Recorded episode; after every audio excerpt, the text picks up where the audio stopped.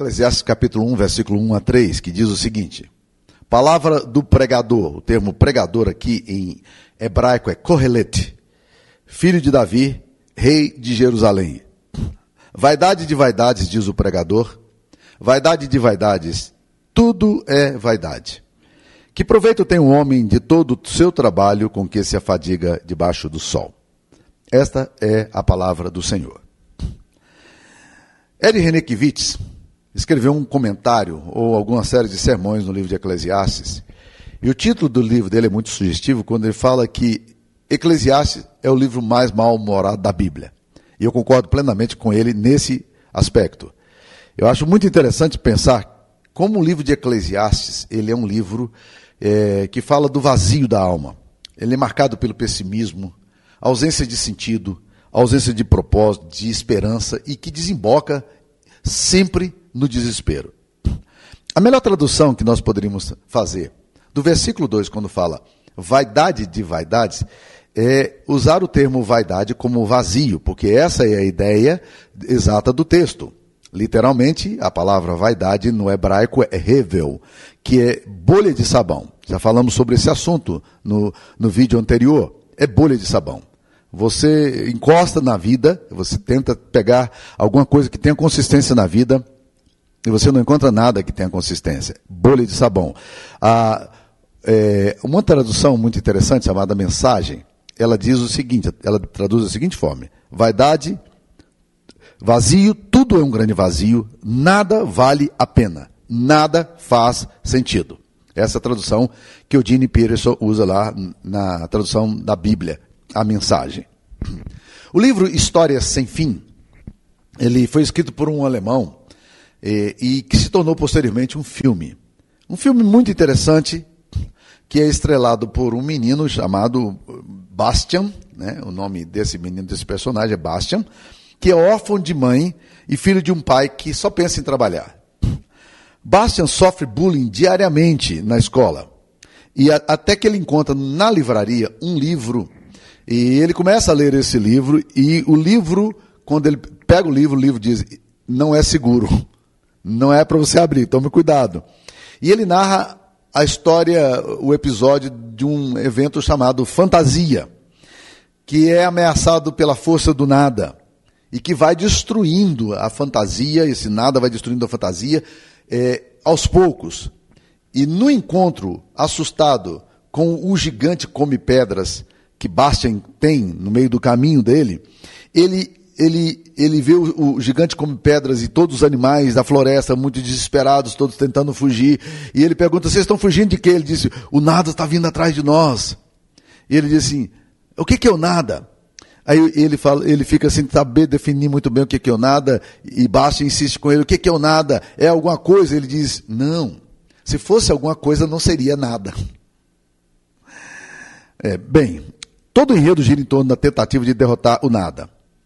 Alguns afirmam que o filme, na verdade, foi feito por um grupo de educadores alemães para trazer esperança às crianças da Europa que estavam e estão, lamentavelmente, se suicidando cada vez mais cedo. No fim, o nada vence, mas milagrosamente Bastia se encontra com a imperatriz menina, que lhe diz que, graças à sua ajuda, um pequeno grão de areia foi salvo e este grão de areia bastaria para que toda a fantasia fosse reconstruída. Esse filme, que é um filme infantil, mas com conteúdo bem filosófico, ele reflete a eterna luta do homem contra o vazio, contra o nada. Assim é o livro de Eclesiastes. Afinal, olhe para a vida. Do ponto de vista é, humano, há alguma coisa que você possa é, pegar na vida e dizer isso é filosoficamente concreto e sólido? Existe alguma coisa na qual você possa se entregar e se sentir seguro num mundo que insiste em viver sem uma compreensão sobrenatural? A sobrenaturalidade ou a metanarrativa, ela é extremamente importante nas escrituras sagradas. Porque a Bíblia Sagrada trabalha com dois conceitos. O conceito da vida que está aqui debaixo do céu, uma expressão que aparece é, 29 vezes no livro de Eclesiastes, e uma compreensão de uma vida que está acima de toda essa vida que nós temos aqui. Existem, portanto, duas realidades caminhando lado a lado. E essas duas realidades, elas são intercambiadas, elas, elas mutuamente se tocam, tangenciam. E, na verdade, meus queridos irmãos, a, o mundo tem negado a, a metanarrativa. Essa compreensão do sobrenatural. E cada vez mais, popularmente, a ausência de uma compreensão do eterno está gerando nas pessoas um enorme buraco, uma enorme vazia, vazio, tanto na filosofia quanto na cultura popular. Todo o conceito de verdade, de vida eterna, de moralidade, ela está eh, sendo esvaziada. Um dos ícones dessa eh, que tenta destruir a metanarrativa é chamado Karl Popper. Ele é um dos principais teóricos nessa linha. E ele rejeita a ideia de uma verdade absoluta e afirma que a história em si mesma não tem qualquer significado. O que Popper está falando é a mesma coisa que nós lemos aqui nos primeiros versículos do livro de Eclesiastes. O que o Eclesiastes está falando é o seguinte: é vazio dos vazios. Tudo é vazio. A palavra vaidade não é, não é, ela não faz tanto sentido para nós no nosso, na nossa semântica portuguesa, quanto a palavra vazio nesse caso, porque na verdade está apontando para um aspecto não estético, mas um aspecto filosófico. É muito mais sério. É você olhar para a sua vida e você não perceber nenhuma coerência. Olhar para a sua história e não ver nenhum sentido.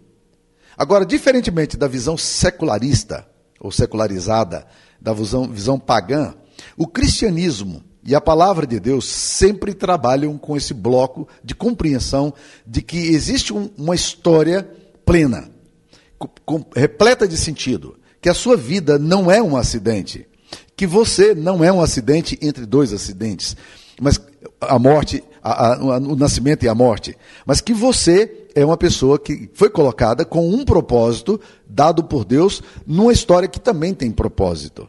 Por isso que a Bíblia Sagrada, ela trabalha a compreensão da história em quatro dimensões: criação, queda, redenção e consumação. O livro de Gênesis e o livro de Apocalipse são dois dos livros mais combatidos na Bíblia. Com razão.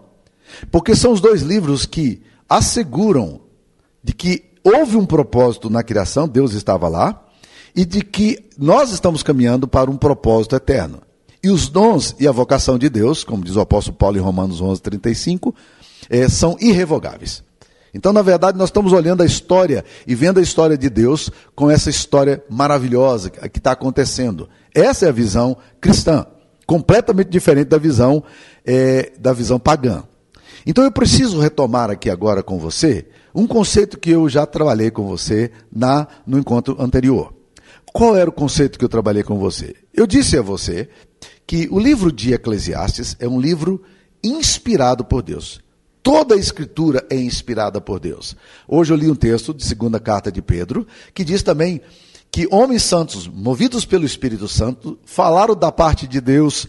É, e nós cremos então que a Bíblia Sagrada ela é, ela é inerrante, ela é infalível, ela é a única regra de fé e prática e ela é suficiente. Essas coisas são extremamente importantes. Então, quando a gente vê no livro de Eclesiastes um conceito que sai tanto da concepção cristã, porque esse conceito aqui ele destrói a compreensão da história carregada de sentido, a pergunta que fica é o seguinte: o livro de Eclesiastes é realmente um livro sagrado?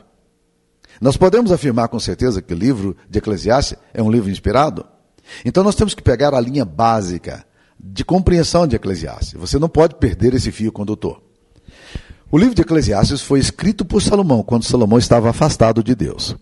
Por que é que Deus permitiu que Salomão escrevesse um livro que, quando ele estava afastado, e este livro, e ele permitiu também que esse livro fosse inserido no cânon bíblico? Por uma razão muito simples, e eu expliquei no vídeo passado. É que Deus queria que nós soubéssemos como é que um homem sem Deus pensa. Se você se afastar de Deus, você vai começar a pensar exatamente como o livro de Eclesiastes. Se você distanciar-se do Deus das Escrituras Sagradas, o resultado será o mesmo de Salomão. Você vai chegar à conclusão de que a vida é um vazio. Tudo é vazio. Nada faz sentido. Não tem propósito. não tem significado. E a única coisa que realmente poderia ser significativa para você é a morte e um suicídio, porque você não tem concepção nenhuma de valor na vida. Mas a Bíblia Sagrada não fala sobre isso. Pelo contrário, a Bíblia Sagrada vai falar de coisas muito sérias. Fala que a vida é repleta de sentido. Que Deus fez para você, entreteceu você ainda no ventre materno, como diz o Salmo 139, quando você, quando você nem se auto-percebia, você não tinha autoconsciência, você era um feto mas Deus formou você de forma assombrosamente maravilhosa e fez de você uma criatura especial. Deus tem um projeto para a sua vida. Deus tem um projeto não apenas para a sua vida, mas tem para a sua história, para a sua família, e tem um projeto maior ainda, que é o projeto da história da raça humana como um todo. Então nós precisamos entender que há um descompasso entre a percepção do homem secular e do homem eh, orientado pelo Espírito Santo e pela revelação das Escrituras Sagradas.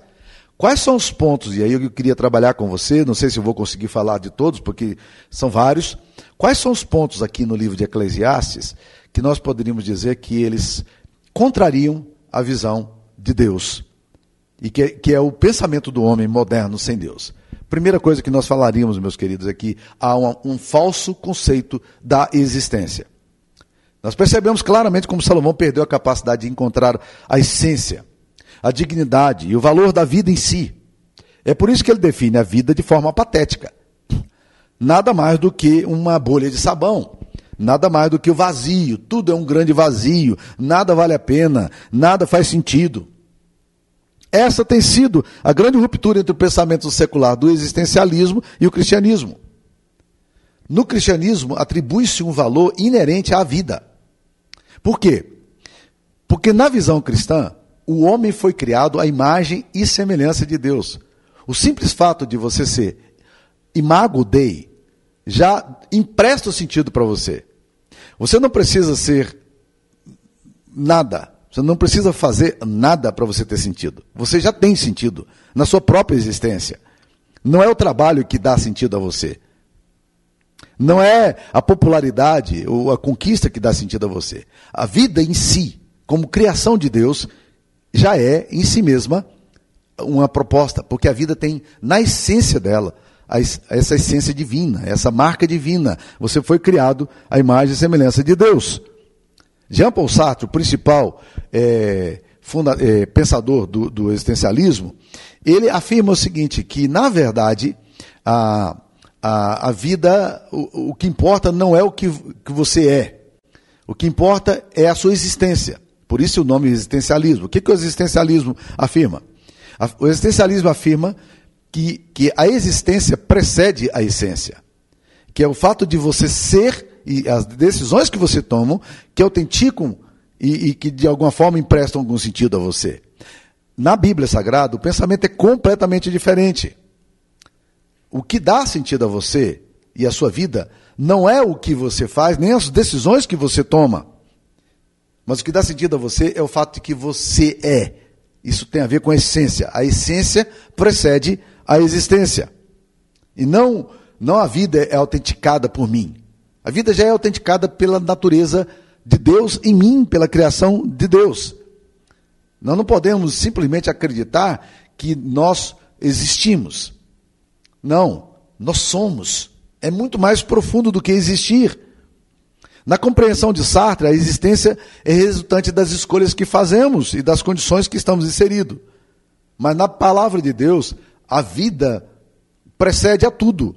E o valor dela está exatamente aí.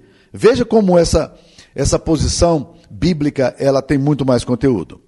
Jean Paul Sartre afirma: o homem primeiramente existe, se descobre, surge no mundo e somente depois se define. Essa não é a visão bíblica. Nós fomos criados para a glória de Deus.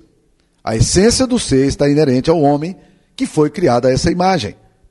Enquanto no existencialismo é dito que, então, o que autentica você é o que você faz, na Bíblia, o que autentica você é o que você é. Você é filho amado de Deus, você foi criado por Deus.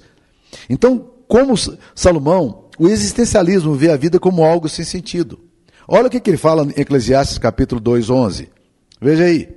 Considerei todas as obras que fizeram as minhas mãos, como também o trabalho que eu com fadigas havia feito, e eis que tudo Era vaidade e correr atrás do vento, e nenhum proveito havia debaixo do sol. Ou seja, a vida não tem nem qualquer sentido. Então, em Eclesiastes, a vida está associada a algumas realidades angustiantes. Por exemplo, Salomão afirma que a vida é, é peso. Viver é pesado. Capítulo 1, versículo 8. Olha o que, que ele fala. Todas as coisas são canseiras, canseiras tais que ninguém as pode exprimir. Os olhos não se fartam de ver, nem se enchem os ouvidos de ouvir. A vida é canseira. Todas as coisas são canseiras. Olha no capítulo 2, versículo 10. O que, que ele diz? Tudo quanto desejaram os meus olhos, não lhes neguei, nem privei o coração de alegria alguma, pois eu me alegrava em todas as minhas fadigas. E isso era recompensa. Óbvio, meu querido irmão, se você perde a razão, tudo que você faz se torna fadiga e cansaço. É tédio, é angústia, é desespero. Capítulo 2, versículo 23, ele vai falar também. Porque todos os dias do homem são dores, e seu trabalho desgosto, até de noite não descansa o seu coração. Olha, é um, é um, é um homem pessimista. É um homem olhando a vida e dizendo: olha, essa vida não tem consistência, não vale nada. Para ele, a vida é uma sucessão de repetição, sem propósito algum, em torno do nada. Veja só dois textos que chamam muita atenção da gente aqui. Capítulo 1, versículo 9, ele fala: O que foi é o que há de ser. E o que se fez? Isso se tornará a fazer. Nada há, pois, novo debaixo do sol. Você entendeu esse texto? O que foi é o que há de ser. Mas aí quando você vai para Eclesiastes 3,15, a coisa complica mais ainda. Ele fala: o que é, já foi. Hã? O que é, já foi? E o que há de ser também já foi. Hã? O que há de ser também já foi? Deus fará renovar-se o que se passou. Você percebe então que a vida para ele nada mais é do que uma sucessiva repetição em torno do nada, porque é, é vazio, tudo é vazio. E ele afirma também que a vida é uma sucessão de contradições. Ele não consegue ver consistência na vida. A vida é uma constante contradição. Olha como é que ele fala no capítulo 7, versículo 15. Ele fala aqui: Tudo isso vi nos dias da minha vaidade. Há justo que perece na sua justiça e há perverso que prolonga os seus dias na sua perversidade. E aí ele vai entrando nessa linha aí. Vale a pena ser justo, vale a pena ser fiel. E no cinismo dele, olha o que, ele fala no capítulo 9, versículo 2. Tudo sucede igualmente a todos. O mesmo sucede ao justo e ao perverso, ao bom e ao mal, ao puro e ao impuro, tudo, ao que sacrifica e não sacrifica, quem crê, a quem não crê. Está tá vendo aí? Olha como é que ele está percebendo como a vida é contraditória. Então, quando você perde a compreensão da vida, a vida se torna uma mera sucessão de fatos, a vida se torna uma angústia e a vida se torna uma coisa que absolutamente é contraditória, desencontrada, e muitos creem nisso aí. Os seus amigos seculares creem nisso aí. Gente de igreja está pensando dessa forma. Não é esse o pensamento de Deus. Esse é o pensamento do homem distanciado de Deus. Então vamos lá. Vamos seguindo. O segundo ponto que eu queria colocar é que há também em Eclesiastes um falso conceito do trabalho. Caminhe comigo aqui. Né? Por causa da ausência de propósito na vida, é, a, o que você faz se torna um tolo esforço de sem nenhum valor significativo. Já no início do livro, ele diz exatamente isso. Capítulo 1, versículo 3, ele fala: Que proveito tem o homem de todo o seu trabalho com que se afadiga debaixo do sol? Que, que vale fazer isso aí? Na medida em que o pensamento do texto se desenvolve, nós vemos como ele sucessivamente questiona e ironiza o valor do trabalho. Ele chega a afirmar que o trabalho é uma forma de castigo divino. Olha do capítulo 1, versículo 13. Apliquei o coração a esquadrinhar, a informar-me com sabedoria de tudo quanto sucede debaixo do sol. Esse enfadonho trabalho impôs Deus aos filhos dos homens para neles os afligir. O trabalho para ele, cara, é visto como alguém como algo que vai afligir você. Ele não vê propósito no trabalho. Aliás, eu não sei se você está sabendo, mas existe um grande movimento hoje, tanto na Europa quanto nos Estados Unidos, cujo título é No Work não trabalho. É, é, é, é uma geração toda que está dizendo: eu não vou trabalhar, eu não quero fazer nada. Para que, que eu vou fazer alguma coisa? E aí, meus queridos, o, o que é mais interessante é que essa ausência de sentido no trabalho está levando uma geração, uma, muita gente mesmo a aderir a esse movimento. Vai ser bom, né? Ninguém trabalhando, todo mundo comendo, né? Vai ser ótimo, mas é o pensamento. Mas o que está por detrás, filosoficamente falando, é o seguinte: Se eu não tenho sentido no trabalho, se o trabalho não tem alguma coisa divina, sobrenatural, não tem um significado e propósito, porque que realmente eu tenho que trabalhar. Qual é a razão do trabalho? Né? Então, ele não vê o trabalho como o restante, o livro de Eclesiastes não vê o trabalho como o restante das Escrituras. As Escrituras Sagradas vê o trabalho como uma bênção. E, na verdade, o trabalho foi dado por Deus lá no Éden. Né? É significativo isso aqui? Lá no Éden, Deus deu o trabalho a Adão. Não é fruto do pecado. Deus deu o trabalho para quê? Se tudo já existia, tudo era fácil. Deus deu o trabalho para dar sentido e significado. E é incrível como a reforma protestante vai resgatar uma das coisas mais lindas, que é o sacerdócio universal dos crentes e o valor do trabalho em si. Até então, havia uma concepção da Idade Média de que o trabalho mais importante era o trabalho sacerdotal, trabalho de pastor, de missionário, de obreiro. Mas a reforma protestante vem dizer não. Há dignidade em cada trabalho. Tudo que se faz é digno. E Deus é glorificado no trabalho que a gente faz. O apóstolo Paulo, quando escreve a carta aos Efésios, no capítulo 4, versículo 28, ele fala o seguinte: Aquele que furtava, não furte mais, antes trabalhe. Mas presta atenção para que, que trabalha. Antes trabalhe, para que tenha com que acudir ao necessitado. É, é incrível isso aí. Trabalhe para glorificar a Deus. Trabalhe para abençoar vidas. Olha a dimensão do trabalho como é como é fantástica nas Escrituras Sagradas. Uma das maiores bênçãos que nós temos é o trabalho, a capacidade de produção da gente. Agora, óbvio, o aspecto utilitário pode roubar de novo a compreensão do primeiro tópico, que é o sentido da vida. A pessoa não tem valor porque ela trabalha. Ela tem valor porque ela tem valor. Uma pessoa idosa, ela tem valor, mesmo que ela não produza nada. Uma pessoa inválida, ela tem valor, mesmo que ela não produza nada. Por quê? Porque o valor dela não está na produção. Nós não somos máquinas de produção. A nossa essência está em Deus. Mas, ao mesmo tempo, nós precisamos entender a dimensão maravilhosa do trabalho como uma bênção de Deus, como Deus quer, quer trabalhar conosco. Então, vamos lá. O correlete, o pregador, no capítulo 1, versículo 1, ele diz exatamente, palavra do correlete, palavra do pregador, ele vai ver o trabalho como punição divina vai ver o trabalho como aborrecimento e fadiga, mas não é esse o conceito das escrituras sagradas. Esse é o conceito do homem que perde a referência maior e agora todas as coisas que ele faz perdem o significado aqui embaixo também. Se você não encontra sentido aqui em cima, na metanarrativa ou no sobrenatural, o que você faz aqui embaixo não faz sentido, Vamos lá, mais um, mais um ponto que eu queria levantar para vocês aqui. São sete, vou no terceiro ponto aqui, para mostrar para vocês como é o que o livro de Eclesiastes trabalha. O terceiro ponto que ele vai, vai, vai colocar é o falso conceito da história. Vamos perceber isso aqui que é isso é importante.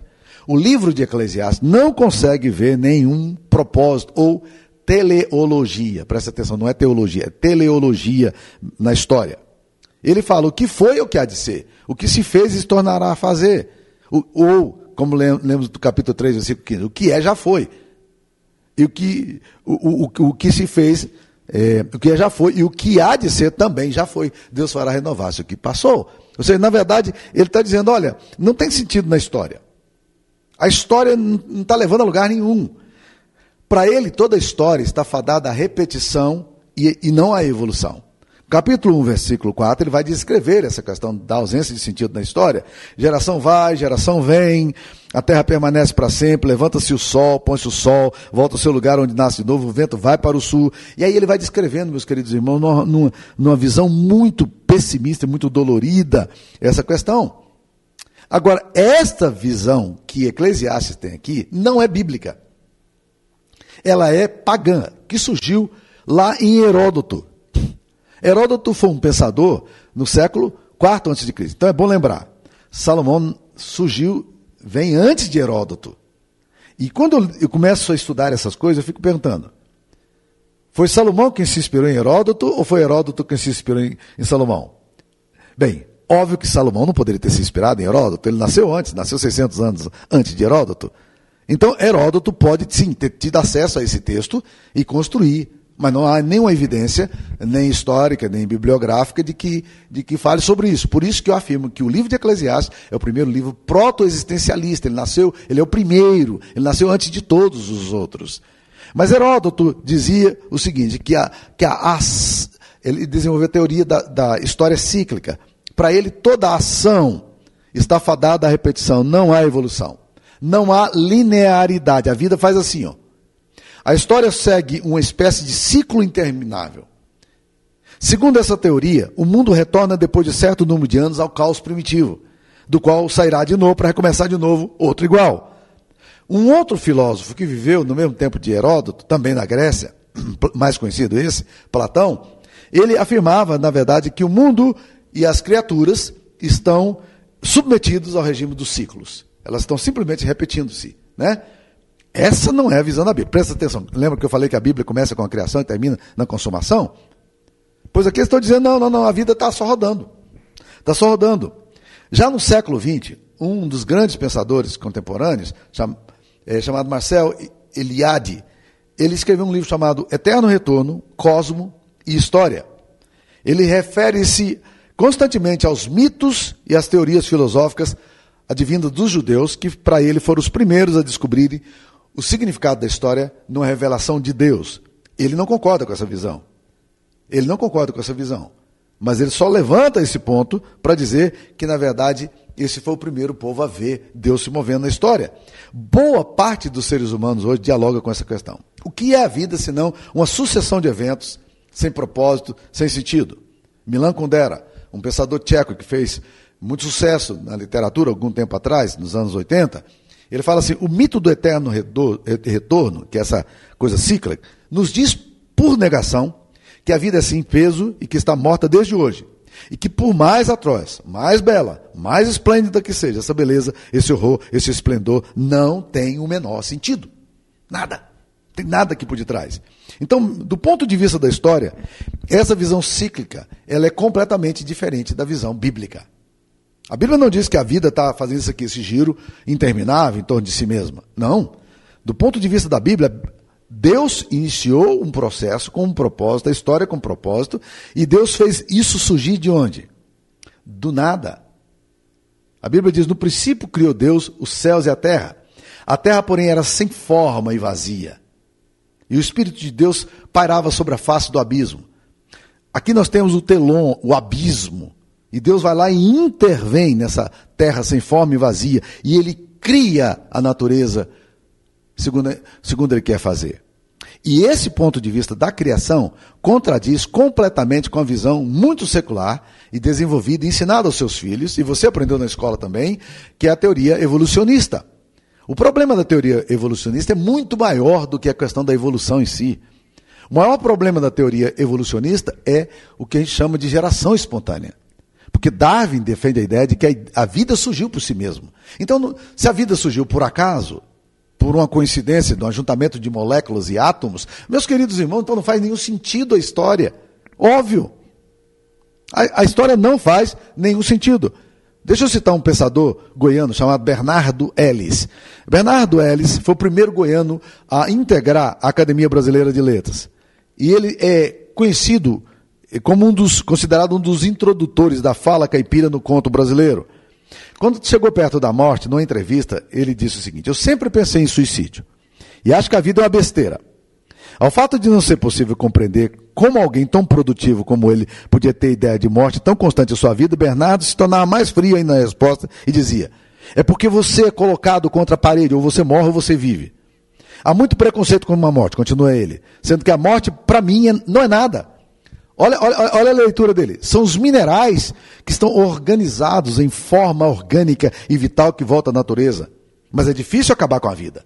O ser humano é muito duro, é difícil morrer. Um dia, Ellis confessou a vontade de morrer. E ele disse que desde cedo, desde a sua mocidade, ele andava com eh, um remédio na cabeceira da cama para ele poder se suicidar, porque ele não via sentido nenhum à vida. Mas isso é o pensamento de qualquer homem que está distanciado de Deus. Então Santo Agostinho vai pegar a palavra de Deus e vai fazer, criar essa linearidade. É o primeiro pensador bíblico que vai tentar mostrar essa linearidade. A Bíblia, a história tem começo e fim. A partir da palavra de Deus ele vai construindo isso aí. E o final característico de, da história para o pensamento cristão e para Agostinho é que essa linearidade Nós estamos seguindo por um propósito, né? Estamos seguindo por um propósito. Os fatos que acontecem na história não são determinados pelos ciclos e nem pelo acaso, mas pela permissão e pela soberania de Deus, o que faz um enorme sentido no final. E essa é a visão que nós precisamos ter. Salomão retira o sagrado da história, ou admite apenas uma, uma, dimensão deísta, de um Deus que anda pela história, mas que não intervém na história. Que a história não tem propósito algum. Salomão não, vê consistência, porque Salomão está longe de Deus. Não tem jeito, meu querido irmão, se você está afastado de Deus, se você perdeu o, a referência de um ponto infinito, de uma sobrenaturalidade, ou, se preferir, da metanarrativa, do ponto de vista filosófico, se você perde essa compreensão, a sua vida não tem nenhum sentido. É por isso que ele está falando. Vazio de vazios. Nada faz sentido. Nada faz sentido. Né? Então, meus queridos irmãos, eu preciso parar por aqui por causa do nosso tempo, mas eu quero voltar num outro momento, na semana que vem, continuando a pensar com você é, esses pressupostos aqui. Mas deixa eu tentar fechar aqui dizendo algumas coisas importantes. Primeiro, nós precisamos resgatar o conceito da vida. O valor seu está em Deus. Qualquer pessoa, por mais simples, humilde, ela possui um enorme valor aos olhos de Deus. Qualquer pessoa, independentemente dela ter ou não condição de trabalho, ou ser inválida ou não, ela tem valor. Porque a dignidade não está no que se faz, a dignidade está em Deus. Essa pessoa é criada à imagem e semelhança de Deus. Segunda coisa, nós precisamos resgatar o conceito da história. Nós precisamos entender que a história da sua vida tem um propósito. Deus criou você com um propósito. E a história humana também tem linearidade, tem teléos, tem objetividade. Deus está te levando para onde Ele quer te levar, da forma como Ele quer te levar. E por último, nós precisamos resgatar o conceito bíblico do trabalho. Trabalho é bênção para você. Deus quer abençoar a sua vida. Se você é uma pessoa hoje que tem dificuldade para trabalhar, mas pode fazer alguma coisa, faça. Se você tem, tem hoje, você é aposentado, pense no que Deus pode fazer através da sua vida aposentado e dos talentos que você tem. Independentemente da, do momento da sua vida que você tiver, nunca olhe o trabalho como uma maldição, mas sempre olhe com bênção. Há um tempo atrás, eu disse para Sara, Sara, eu tenho já pensado na minha aposentadoria, e isso é público, já tenho falado algumas vezes, né? Mas eu nunca pensei em aposentadoria na minha vida como pa parar as atividades. Não. Eu acho que existem coisas que a gente faz na vida, mas parar as atividades não é o meu ponto. Eu quero morrer trabalhando. Quero morrer servindo. Eu quero morrer, morrer é, entendendo que Deus tem hoje para minha história algo que eu possa fazer para abençoar. Mesmo quando eu não puder fazer mais nada. Se estiver num leito de enfermidade, ali também eu estarei entendendo que eu sou do Senhor, eu tenho valor e que eu posso orar. Não é maravilhoso pensar nisso? Isso empresta todo sentido. O livro de Eclesiastes é um livro sagrado. Mas nós precisamos entender isso aí. Caso contrário, você vai pirar. Se você não entender esses pressupostos aqui, e ler o livro de Eclesiastes vai dizer: o que, que é isso aqui? E há outros pontos bem mais sérios aqui também que eu precisava considerar com você. Farei isso no outro ponto, tá? Deus te abençoe. Fique na paz do Senhor.